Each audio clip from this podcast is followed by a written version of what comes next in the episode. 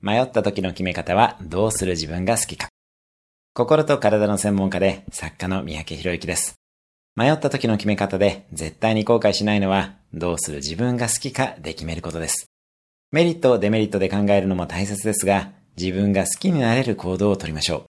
コーチングにおいても有効な質問です。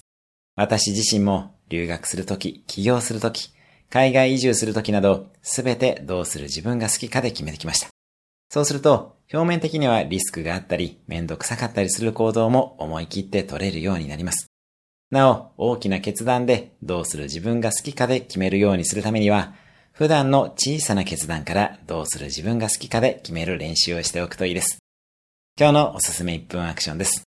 今日何か迷ったらどうする自分が好きかで決める。毎日1分で人生は変わります。